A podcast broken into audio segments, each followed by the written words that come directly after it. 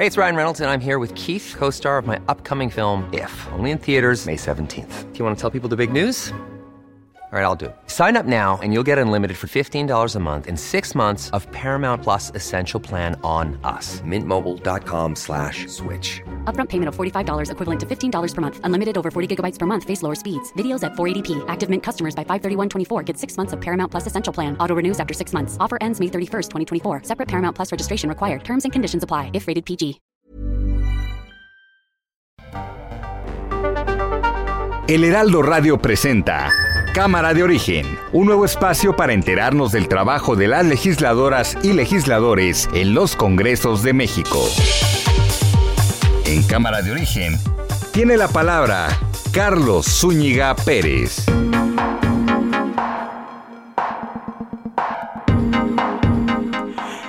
Buenas tardes, gracias por acompañarnos en esta nueva edición de Cámara de Origen. Les habla Carlos Zúñiga Pérez.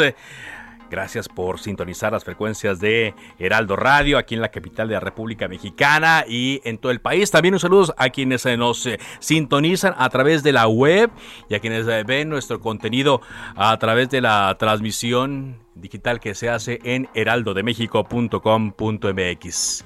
En la siguiente hora vamos a actualizar la información, vamos a tener entrevistas que tienen que ver con el quehacer legislativo y haremos también algunas reflexiones eh, del trabajo que se hace en los Congresos de México. Por lo pronto escuchemos cómo va la información a esta hora del día. Entonces ese es lo de Santiago, que lo investigue si le corresponde no, pero este, estaría bien, yo creo que a él le convendría que se aclarara este, formalmente y le creo de que fue por créditos. Se emitió un acuerdo para que se regularicen los eh, carros que no tienen papeles. Originalmente estaba pensado para la eh, zona fronteriza, pero ya este, nos hicieron la solicitud también en Michoacán. Y ahora que tú lo estás planteando, porque nosotros le tenemos mucho afecto al pueblo de Nayarit.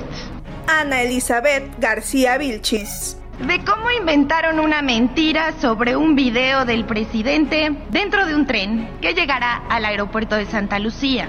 En redes y en medios de comunicación dijeron que fue un montaje, que todo se filmó en un simulador, que se hizo una película de estudio y que, con Photoshop pintaron el paisaje y las nubes. Pero todo resultó que el presidente y una comitiva sí viajaron en tren y que el video se hizo durante el recorrido. El presidente López Obrador reconoce a Ana Elizabeth García Vilchis.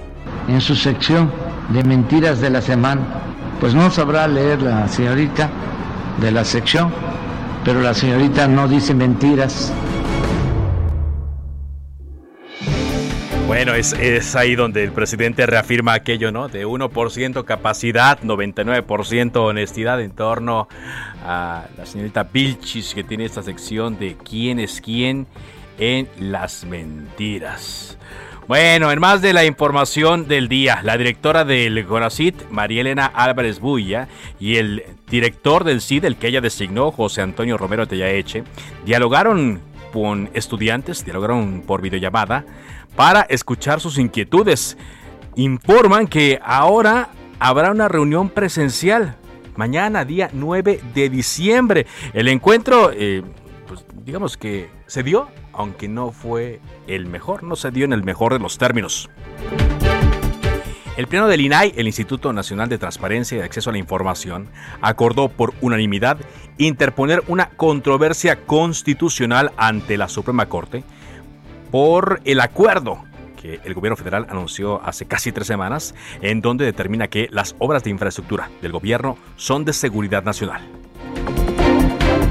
Y un juez determinó que el próximo lunes concluya el plazo de investigación complementaria de Odebrecht, del caso Odebrecht, y a partir de ahí la Fiscalía General de la República va a contar con 15 días para presentar su acusación formal contra el exdirector de Petróleos Mexicanos, Emilio Lozoya, y su madre, Hilda Margarita Austin. Es decir, ya eh, este juez determinó, se acabó el plazo, ya no habrá extensiones, se acabó el tiempo y tiene que avanzar este caso.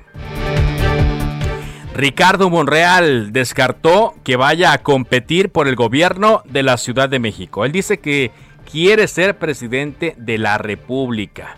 Dijo Ricardo Monreal que él va a continuar buscando esta eh, candidatura presidencial, toda vez que hoy en una eh, encuesta se le mencionó como aspirante de Morena a la jefatura de gobierno de la Ciudad de México, algo al lo que ya eh, aspiró hace tiempo, hace tres años. Ahí Claudia Sheinbaum resultó la ganadora y dice que esta encuesta no la va a descalificar, pero él está situado en luchar por la candidatura presidencial y será la candidatura presidencial de Morena.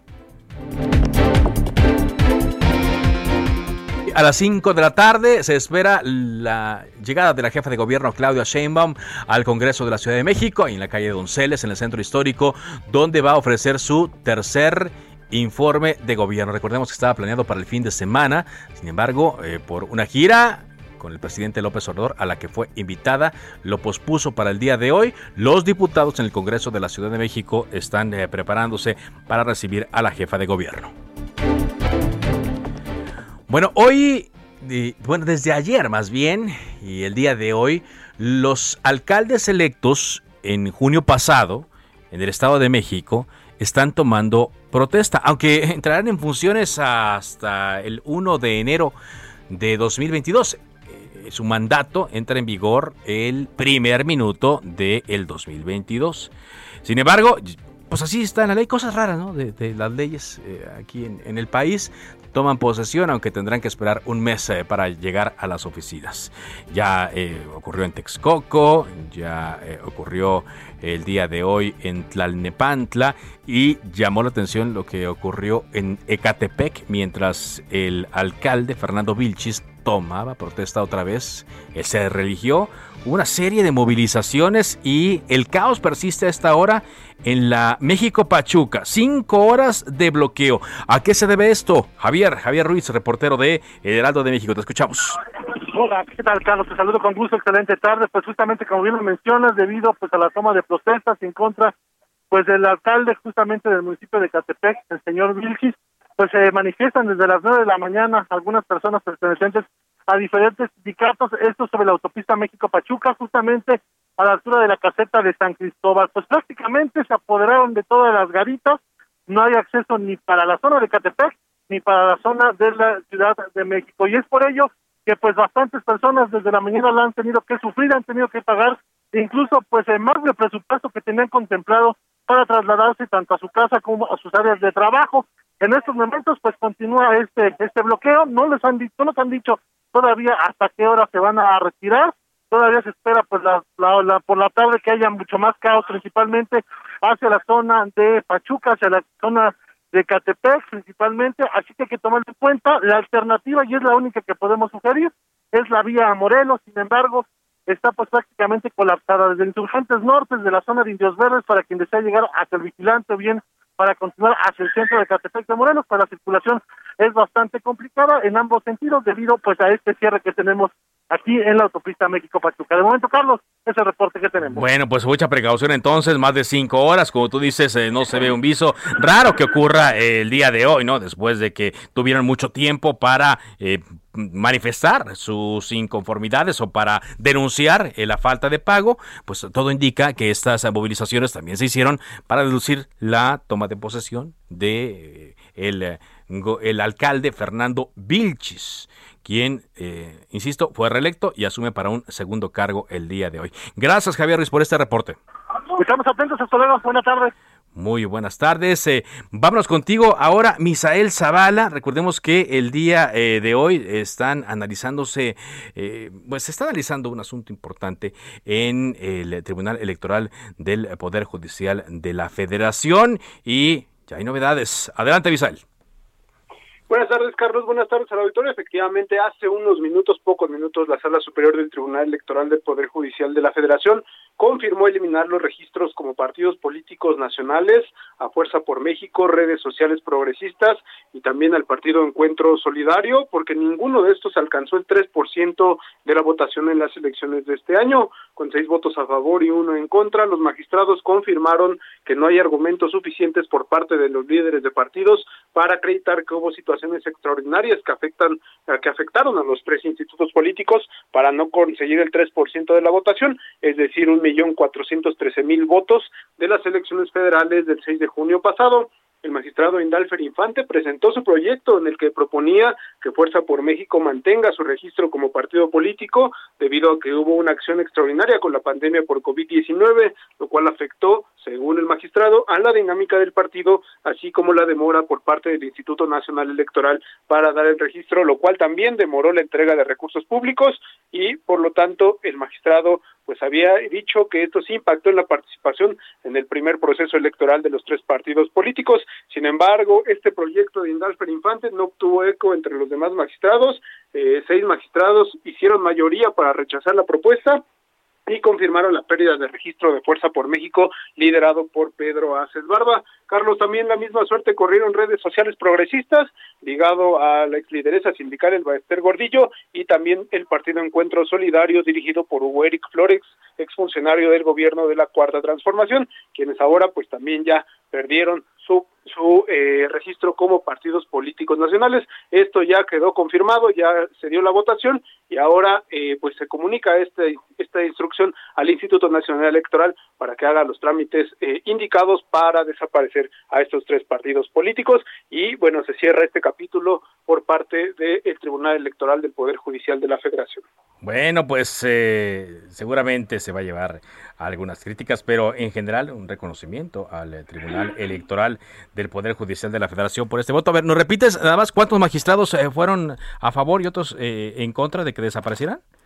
Claro que sí, eh, Carlos, seis magistrados, Felipe Fuentes Barrera, Mónica Soto Fregoso, Reyes Rodríguez Mondragón, Yanino Talora, Felipe de la Mata Pizaña y José Luis Vargas Valdés votaron para desaparecer a todos los partidos políticos. El único que votó en contra de pues esta resolución el INE fue Indalfer Infante, quien pues eh, tenía como proyecto regresar el registro a el partido Fuerza por México y por ende a los otros dos partidos políticos. Bueno, se quedó solo entonces el magistrado Indalfer Infante en eh, su proyecto.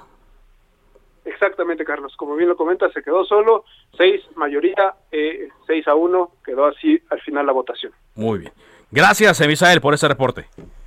Gracias, Carlos. Buenas tardes. Misael Zavala. Bueno, pues eh, a ver ahora qué fuerzas se van formando para la elección 2024. ¿Qué se perfila para eh, el 2024? Toda vez que se decía también que estos partidos iban a ser satélites de Morena y que se iban a ver con ellos, pues a final de cuentas no. Y no les dio la votación para poder seguir existiendo. Adiós a Fuerza por México, adiós a redes sociales progresistas, adiós al Partido Encuentro Solidario, ya el tribunal ratificó su pérdida de registro.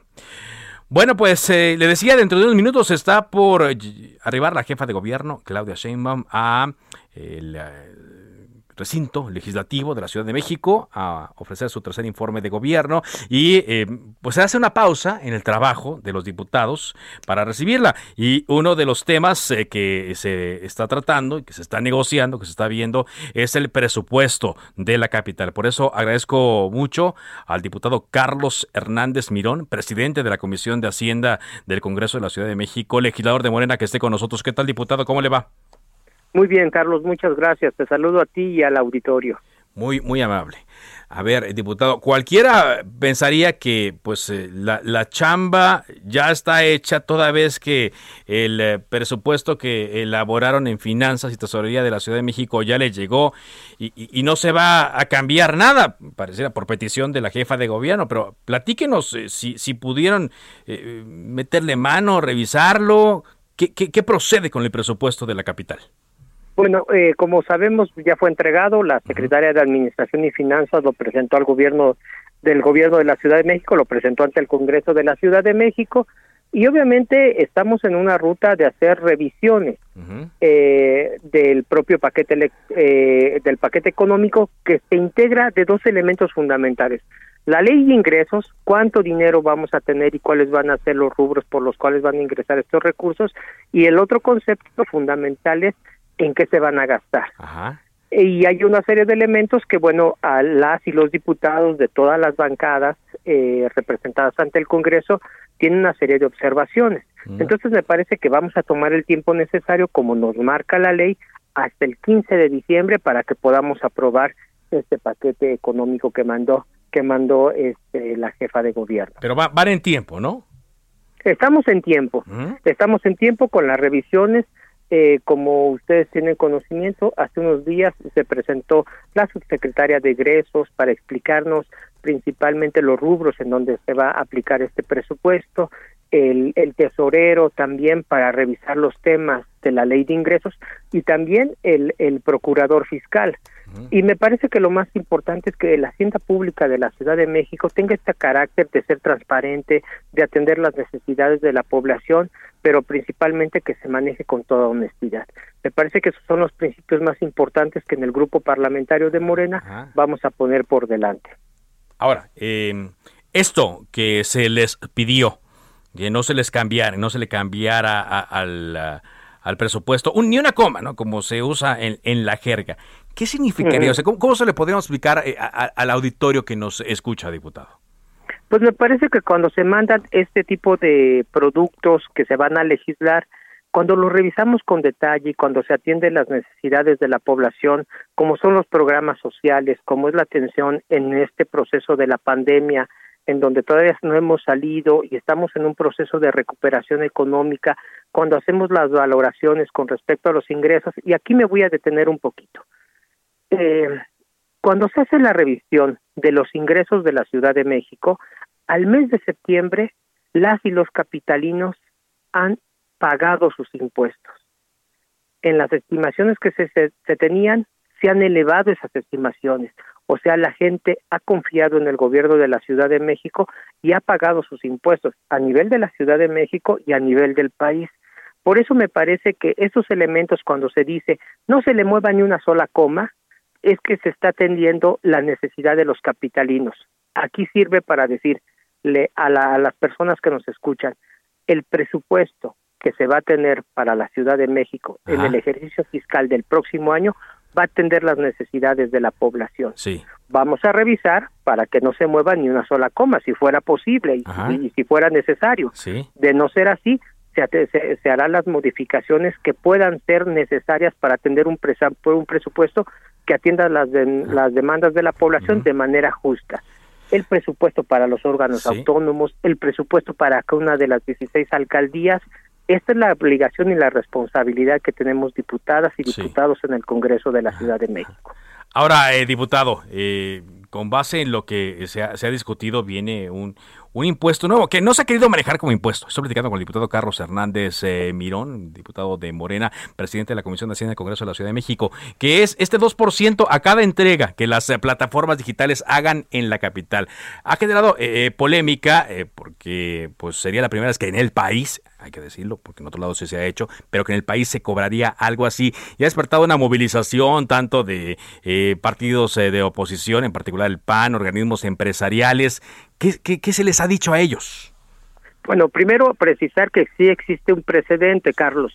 En el estado de Guanajuato, el gobernador panista, Sinue, aplicó el año pasado, mandó una iniciativa para que sí se le aplicara un impuesto ahí sí hay la denominación precisa de un impuesto con respecto del 2.1% para las entregas eh, delivery, lo que se le llama en inglés, o la entrega directamente a domicilio. Lo que estamos nosotros recibiendo en este paquete económico en el Congreso de la Ciudad de México es un aprovechamiento, es una figura legal que ya existe en la ley y que quiere decir específicamente las personas que sacan algún algún provecho por, por los servicios que otorga la propia Ciudad de México, se les va a cobrar el 2% a las plataformas. Sí te quiero comentar que no va a ser ni para el establecimiento mercantil mucho menos para la persona que entrega los productos, ¿no? Estas personas que van en su bicicleta, que van en su motocicleta y que están entregando, los repartidores y repartidoras. Tampoco se, esto lo tiene que cargar el, el consumidor, la persona que está contratando. Se está aplicando solamente a estas plataformas digitales. Pero también en el Congreso eh, te quiero comentar que vamos a escuchar a los representantes de estas plataformas. Ah, el día de mañana, a las 9.30 de la mañana yo tengo una reunión con ellos y con ellas, mañana las personas que vayan a llegar. Ajá. Hoy, hoy se reunió la, me, parece que hoy, hoy fue la reunión con la secretaria de Administración y Finanzas que también recibió en gobierno de la ciudad a los representantes de estas empresas. ¿Qué quiero decir? Ah, y usted mañana lo recibe, ¿Qué, pero qué son? ¿Representantes de Amazon, Uber, Didi, etcétera? Mm, tengo una solicitud de revisarlos de manera amplia. No tengo todavía conocimiento de qué tantas plataformas van a, van a llegar, si son de mensajería, si son de otra naturaleza. Eh, mañana ya tendría mucho la precisión. Lo que sí tengo claro es que tenemos un elemento en donde nosotros está, en el Congreso vamos a ser altamente responsables. Que sea un aprovechamiento, esto no quiere decir, como se ha venido manejando, que sea un impuesto nuevo y mucho menos que se ataque las nuevas formas de poder generar negocios, estas plataformas, la tecnología, no. Ha sido una discusión internacional. Inglaterra, España, e Italia, Francia están discutiendo estos temas y nosotros también tenemos que adecuar nuestra normatividad con respecto al desarrollo tan importante que se ha tenido. Muy bien. Y de, y, de, esta controversia que también tenían los alcaldes, que ellos querían otra repartición del predial, que, se les regresara en proporción quizá a la forma en la que ellos aportan.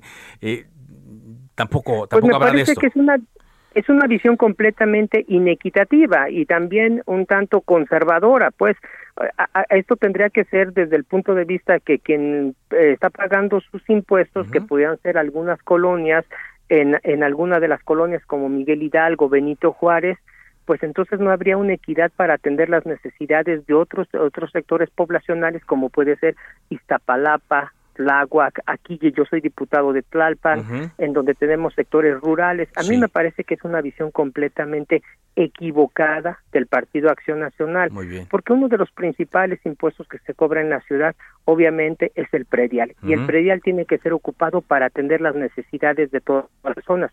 Afortunadamente, las personas eh, o, algunas colonias que ya están más establecidas, que tienen servicios urbanos, alumbrado, agua potable, que tienen eh, banquetas, eh, pavimento, pues estas estas colonias tienen que ser atendidas más en sus servicios urbanos, pero habrá otras colonias que no cuenten con drenaje, que no cuenten con red secundaria de agua potable, entonces aquí se tiene que aplicar un recurso mucho más amplio. A mí me parece que el, criterio tiene que ser completamente incluyente, democrático y que se atiendan a los sectores que más lo necesitan. Muy bien. Pues muchas gracias, eh, diputado, por eh, darnos una explicación de, de este eh, presupuesto. Ya, ya listos para recibir a la jefa de gobierno, ¿verdad? Sí, vamos a estar, estamos invitados al, al, informe de la jefa de gobierno. Y yo creo que va a ser de mucho interés escuchar a la jefa de gobierno cómo se ha atendido el tema en la ciudad, en una ciudad donde prácticamente de 18 años en adelante todos estamos vacunadas y vacunados y yo creo que eso ayuda mucho a la reactivación económica y obviamente a, a tratar de regresar nuevamente a la normalidad como la conocíamos antes de la pandemia. Gracias, diputado, muy amable. Gracias a ti, Carlos. Que tengas buena tarde. Carlos Hernández Mirón, de la Comisión de Hacienda, presidente, diputado de Morena aquí en la Ciudad de México. Vámonos ahora contigo, Iván Saldaña, porque hay otros diputados, pero federales de Morena que andan en una gira por Oaxaca. ¿Qué nos tienes, Iván? Así es, Carlos, amigos del auditorio, buena tarde. Pues en un avión de la Marina, un grupo de 26 diputados de Morena y también del Partido del Trabajo, entre ellos el presidente de la mesa directiva de la Cámara de Diputados, Sergio Gutiérrez Luna, visitaron este miércoles la mega obra del interoceánico del Istmo de Tehuantepec en Salina Cruz, Oaxaca.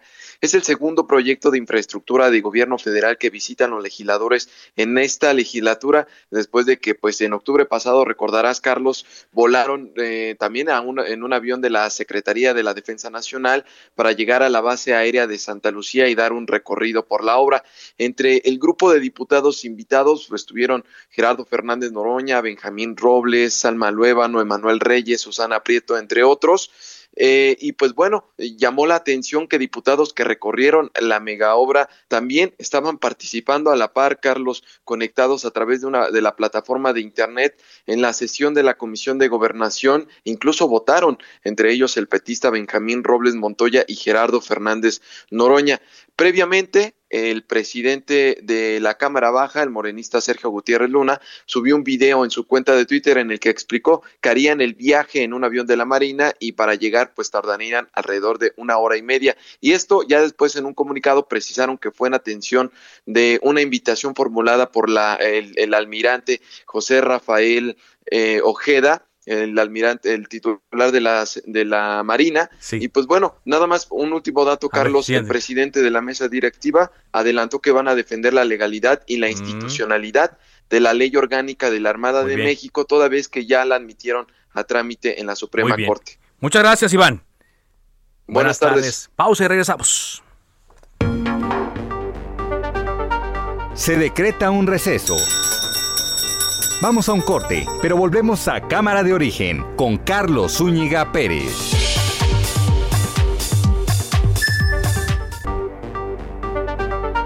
Se reanuda la sesión. Volvemos a Cámara de Origen con Carlos Zúñiga Pérez.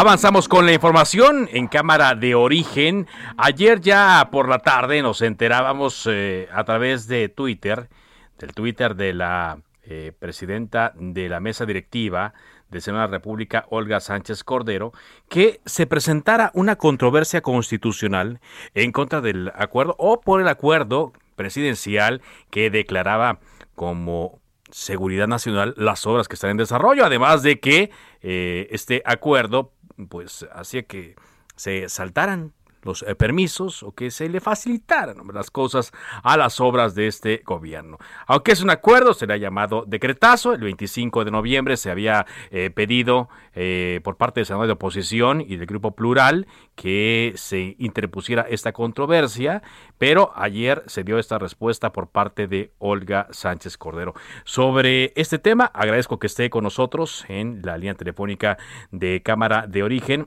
el senador Juan Manuel Fósil, senador del PRD por el estado de Tabasco. Gracias eh, por acompañarnos. A la orden, mucho gusto. I'm Sandra, and I'm just the professional your small business was looking for. But you didn't hire me because you didn't use LinkedIn jobs. LinkedIn has professionals you can't find anywhere else, including those who aren't actively looking for a new job, but might be open to the perfect role, like me. In a given month, over 70% of LinkedIn users don't visit other leading job sites. So if you're not looking on LinkedIn, you'll miss out on great candidates like Sandra. Start hiring professionals like a professional. Post your free job on linkedin.com/people today. Carlos, y la verdad que qué bueno que podamos platicar sobre este tema que es un es un tema delicado porque violenta el marco jurídico de nuestro país Y bueno, de entrada, eh, no estoy de acuerdo con la postura que tomó la, la presidenta de la mesa directiva. ¿Por qué? ¿Por qué? ¿Por qué? Bueno, en primer lugar, eh, ella como presidente de la mesa directiva del Senado nos representa a todos. Es una institución, el Senado, no es una representante de Morena, aunque la mayoría de Morena la tiene ahí en ese lugar. Pero es representante de todos los senadores y 53 senadores, cerca del 42% del Senado, le solicitó su intervención ante este acuerdo que firmó el presidente para que se interpusiera una controversia constitucional. Ella, como presidenta de la mesa directiva, es la que está facultada para poder representar a todos los senadores del, pues, del Senado de la República. Entonces, al momento que ella toma partido nada más por Morena, y no quiere representarnos a todos los demás, bueno, pues ahí está incumpliendo, incumpliendo con su función institucional. Pero además, ella declara que no hay agravio contra el Senado y que por eso no va a presentar la controversia. Y la verdad es que sí hay un agravio para cada uno de los senadores y diputados federales, porque todos, cuando asumimos el cargo, nos comprometemos, protestamos guardar y hacer guardar la Constitución, mexicana y las leyes que de ella emanen. Así que todos estamos obligados a respetar nuestro marco, marco jurídico. Y en el caso del presidente, que también protesta hacer lo mismo, ese acuerdo, en realidad, eh, para tratar de favorecer la obra pública, la que él determine, no solo serían las obras más importantes que tiene su gobierno, como es el Tren Maya, como es la refinería de Dos Bocas, como es el aeropuerto, puede incluir otras más, y dar al darles el carácter de seguridad nacional, bueno, pues ya mucha, la primera instrucción es que todos los organismos que tengan que darle permiso contarán con cinco días para darle los permisos respectivos. o sea, cumplan o no cumplan con la ley, les tienen que dar el permiso para que vayan hacia adelante. exacto, exacto. Eso, pues es incorrecto porque cómo vas a evaluar un impacto ambiental, cómo vas a proteger los derechos de los ciudadanos si le tienes que pasar encima de su casa y pues le expropias de facto. Ajá, pero dice, dice perdón, regresando a la, pregunta original, senador eh, Fósil, dice la, la, presidenta que eh, pues se carece de interés legítimo, dice, para promover esta controversia eh, constitucional, porque dice que es improcedente el principio de, agravio respecto al Senado. Y dan a entender que esto sería más bien un tema político y no jurídico.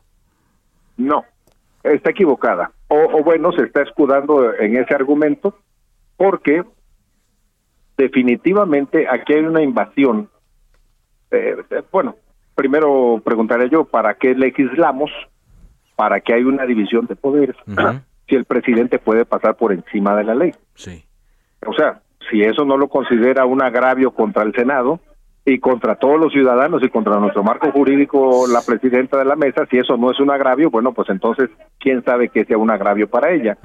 Pero sí estamos obligados a ver que se respete la ley.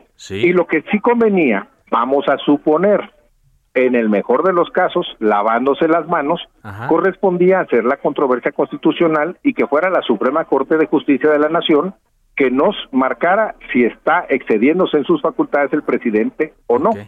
Eso sería lo correcto y lo más sano para darle total pues transparencia a este a este procedimiento. O sea, que ya no quedara en usted, sino que fuera la corte la que dijera ustedes invaden o no invaden o, no es de su carácter, de su interés. O, simplemente no no respetas la ley, presidente, al firmar ese acuerdo y obligar a que a que no se cumpla la ley. Bueno, pues eso es lo que la Suprema Corte tendría que decidir, así que la manera más sana y más institucional que tendría la presidenta de la mesa directiva es eso, presentar la controversia ante la Suprema Corte y la Suprema Corte pues que defina si sí o si no eh, hay razón o no. Muy bien. Para eh, interponer. Senador, estoy platicando con el senador eh, del PRD, Juan Manuel Fósil. Entonces, ya por parte del Senado, de esta Cámara del Legislativo Mexicano, ya no queda nada. Tendríamos que ver qué ocurrirá con la controversia de, del INAI, ¿no? Hay debe haber otras instancias, no podemos estar maniatados, así que vamos a buscar otras instancias para poder presentar esta controversia. Miren, eh, es que, ¿por qué presentar esta controversia? Porque esto de considerar como seguridad nacional este tipo de obras eh, prácticamente va a violar derechos humanos de ciudadanos que tengan que ver con esa obra pública. Que vayan a pasar por su casa, que vayan a pasar por su terreno, bueno, pues va ya a ampararse no van a poder. Es decir, por ejemplo, si alguien está inconforme con el trazo del tren Maya, ¿no? que se va a ver afectado, ya sea el dueño de una casa o de un negocio, ¿se le va a dificultar o no va a poder de plano hacer nada? Se le va, se le va a dificultar hasta prácticamente hacerlo imposible porque lo van a considerar una obra pública de seguridad nacional. No se puede impedir. ¿Entiendes? Entonces, ese es un problema. Eh, ellos que dicen muy respetuosos de las comunidades indígenas y no sé qué tanto rollo, bueno, pues ahora pueden afectar eh, a las comunidades y sin que las comunidades puedan eh, ampararse por, por ningún lado. Entonces, sí, es, sí puede ser violatorio de derechos humanos esta decisión que está tomando el presidente y además algo que nos debe preocupar a todos los ciudadanos, ciudadanos es que cuando una obra pública se considera de seguridad nacional, se oculta la información sí. de cuánto cuesta, quién lo hace la obra, eh, le resta transparencia y todos los ciudadanos mexicanos tenemos el derecho a que a ser informados de cuánto qué se hace con el dinero de nuestros impuestos, con el dinero público. Así que con esta clave de seguridad nacional se oculta toda la información económica y, y bueno, pues están impidiendo precisamente eso a los ciudadanos, a enterarse que se esté manejando bien o mal los recursos públicos. Pues le agradezco mucho que nos haya dado eh, este punto de vista, senador. Muchas gracias. A tus órdenes, Carlos, muy amable. Juan Manuel Fósil del PRD. Por cierto, eh, la presidenta de la mesa directiva colocó un mensaje hace dos horas señalando, hay políticas y políticos tan carentes de argumentos jurídicos y tan ansiosos de reflectores que lo único que les queda es la grosería y la descalificación sin sustento. Mi respeto para quienes, aunque no concuerdan, difieren con argumentos y sin buscar like fáciles al tiempo, dice Olga Sánchez Cordero. No menciona a nadie, no señala a nadie. Vamos a buscarla, a ver si nos puede decir quién, quiénes la están atacando. Luego, a partir de ahí viene una serie de tweets eh, de sus compañeros senadores de Morena quienes eh, la respaldan.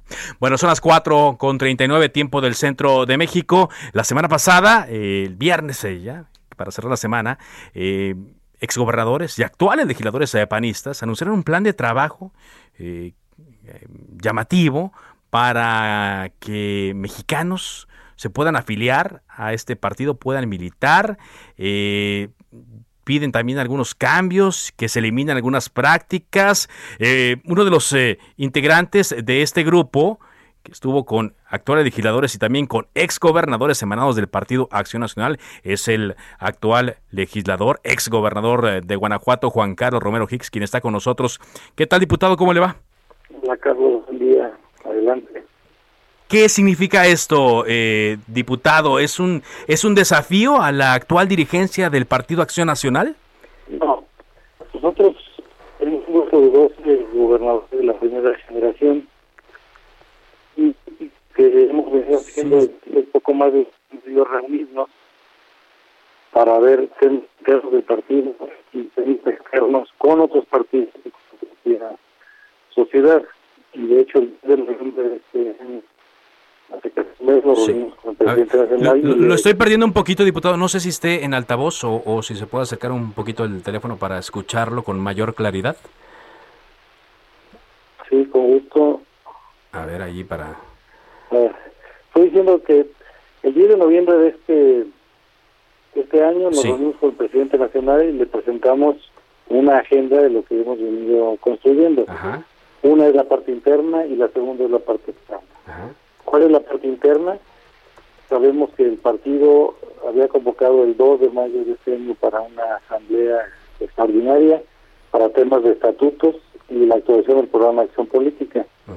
Esto se va a llevar hasta noviembre del año próximo. Es un documento en construcción y tenemos propuestas específicas que vamos a ir diseñando y compartiendo a ese propósito para estatutos y para el programa de acción política. De hecho, el sábado, al día siguiente, el 4 de diciembre, en la reunión del Consejo Nacional, se actualizaron las comisiones del Consejo, tanto para estatutos como para la, el programa de acción política. Yo soy miembro del, de esa comisión y permaneceré en esa comisión. Y luego hay temas de carácter externo que sí nos, nos preocupan y que tenemos que poner de relieve. y son cinco en específico. Uno, construir observatorios ciudadanos para gobiernos locales y congresos, que no es una práctica común.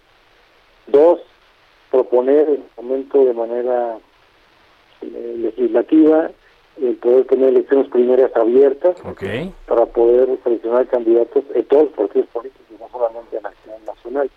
Parecido a lo que ocurre en Argentina, que le llaman paso. Sí. Primarias abiertas, simultáneas obligatorias. Tres, el tema de seguridad cuatro de transparencia y anticorrupción, donde tenemos algunos señalamientos, y soy el presidente de la comisión ahora en San Lázaro, y cinco, y sistematizar experiencias exitosas de gobiernos locales.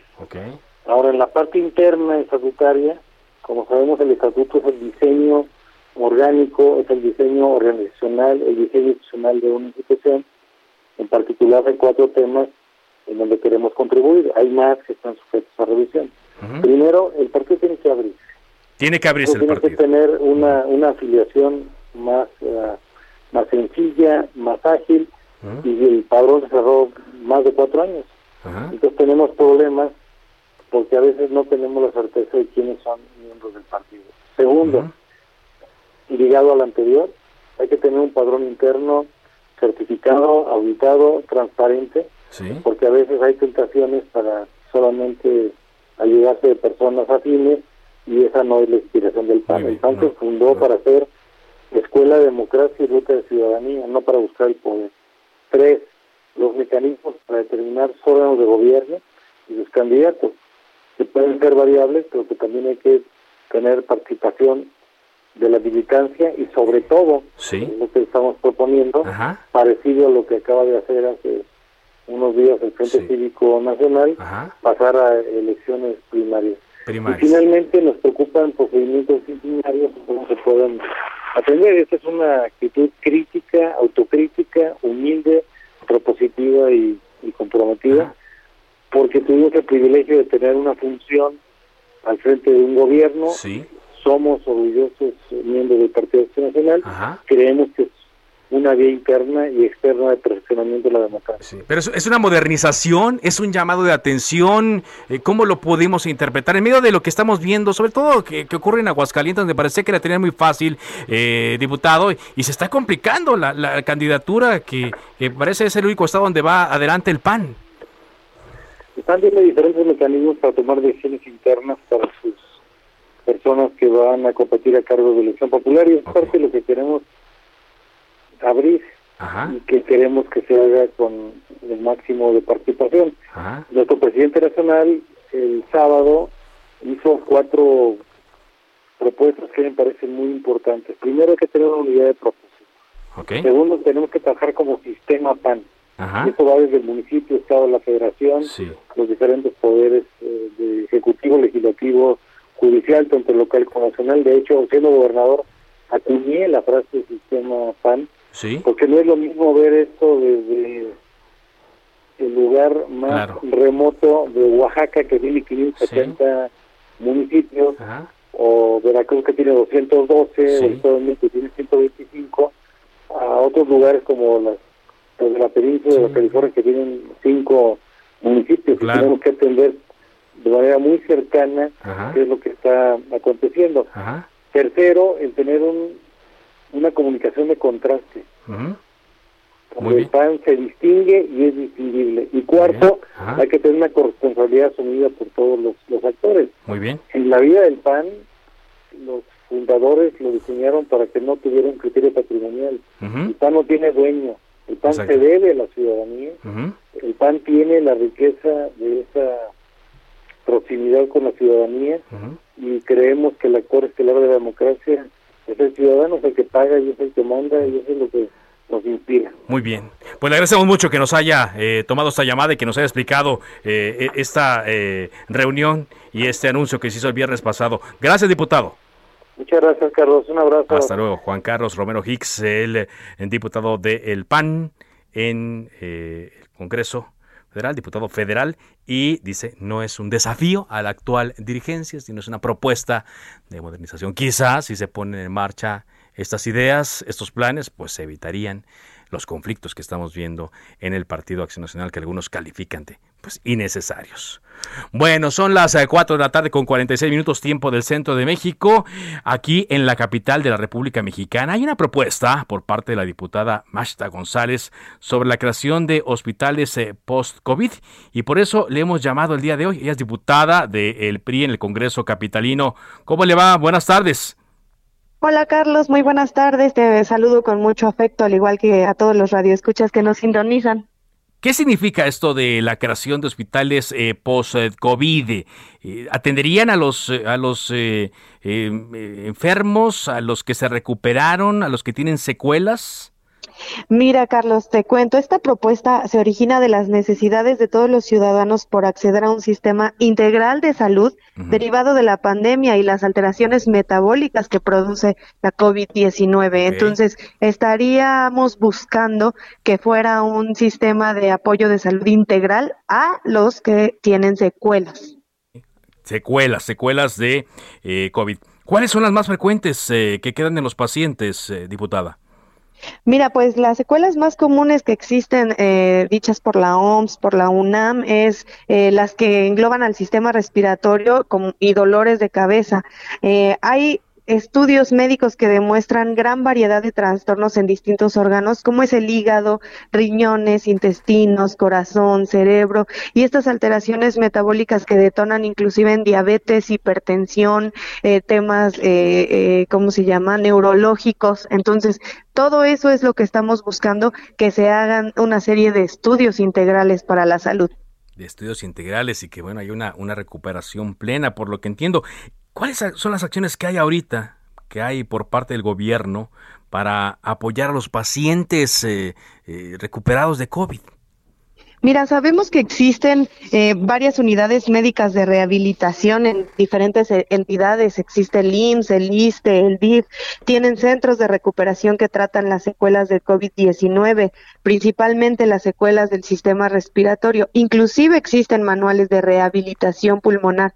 Pero estos servicios no incluyen lo que se conoce como chequeos post-COVID y existen diferentes laboratorios y hospitales privados que ofrecen estos servicios altamente especializados para detectar y tratar las secuelas. Sin embargo, los precios llegan hasta los 10 mil pesos. Entonces, derivado o de la información que arrojan del segundo trimestre del 2021, el, el ingreso laboral promedio nacional es de 4.300 pesos al mes. Estamos hablando de que la mayoría de la población no puede acceder a este tipo de chequeos y revisiones para tratar el tema post-COVID. Así es, es, caro, es caro y por lo tanto hay que buscarlo. Ahora, eh, diputada, estoy platicando con la diputada del PRI en el Congreso de la Ciudad de México, Mashta González. ¿Cómo se podrá pues eh, cristalizar esta propuesta de un hospital post-COVID? Y, por ejemplo, ¿cuáles serían las diferencias entre lo que hoy existe y esta propuesta que usted está haciendo?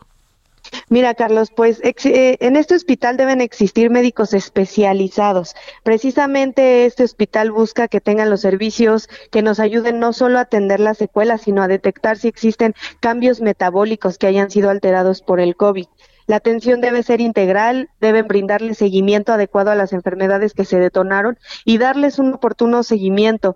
Tiene que haber de inicio médicos internistas para detectar las secuelas, especialistas neumólogos, neurólogos, gastroenterólogos, cardiólogos y aparte, bueno, estamos buscando que también se implemente un área específica para la salud mental, ya que el COVID no solo alteró el tema de salud, sino también el tema mental. Eh, hay muchos eh, ciudadanos que sufren de, de de alteraciones que tienen miedo de salir, que tienen trastornos neuronales y e inclusive lo sabemos, los menores de edad aumentó la tasa de suicidios, ¿no? Entonces, esto también es muy importante que el hospital post-COVID lo atiendan. No sabemos cuándo va a terminar la pandemia, pero lo que sí sabemos es que habrá gente con secuelas. Entonces, tenemos que empezar a prevenir lo que sabemos que va a venir para que en un futuro no se batalle con esta problemática. Te cuento que simplemente Simplemente ayer se siguen contabilizando 17.705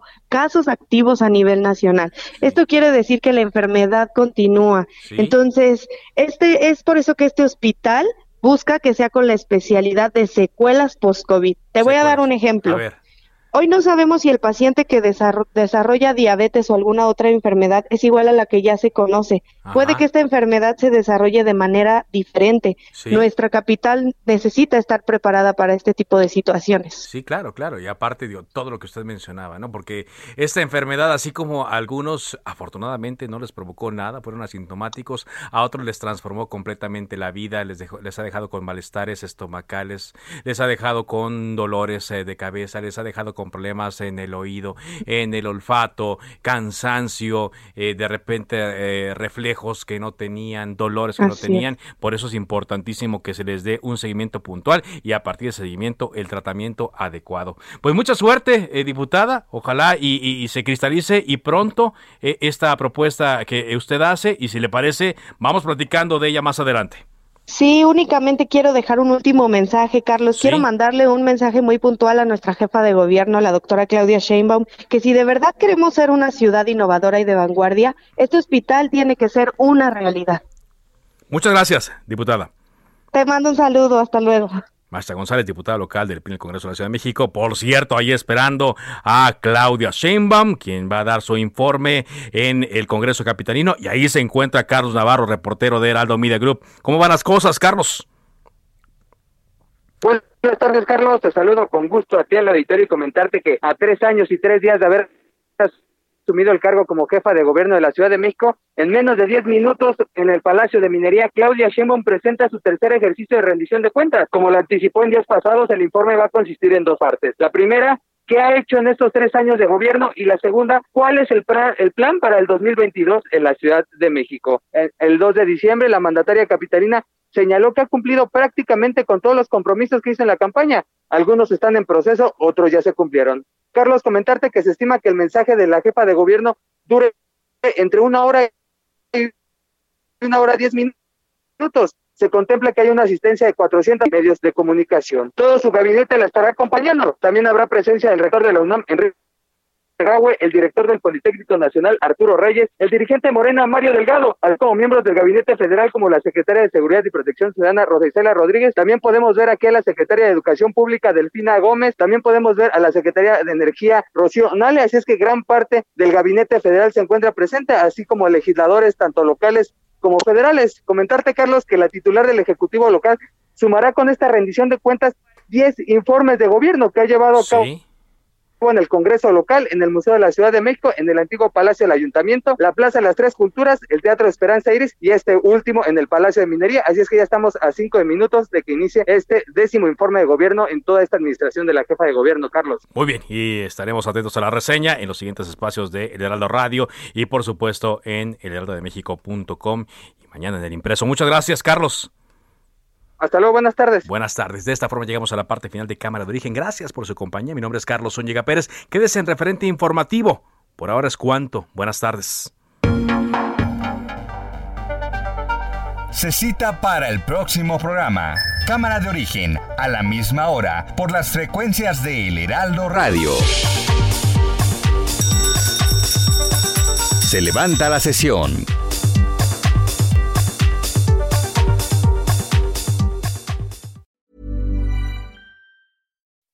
When you make decisions for your company, you look for the no-brainers. If you have a lot of mailing to do, stamps.com is the ultimate no-brainer. Use the stamps.com mobile app to mail everything you need to keep your business running with up to 89% off USPS and UPS. Make the same no-brainer decision as over 1 million other businesses with stamps.com. Use code PROGRAM for a special offer. That's stamps.com, code PROGRAM.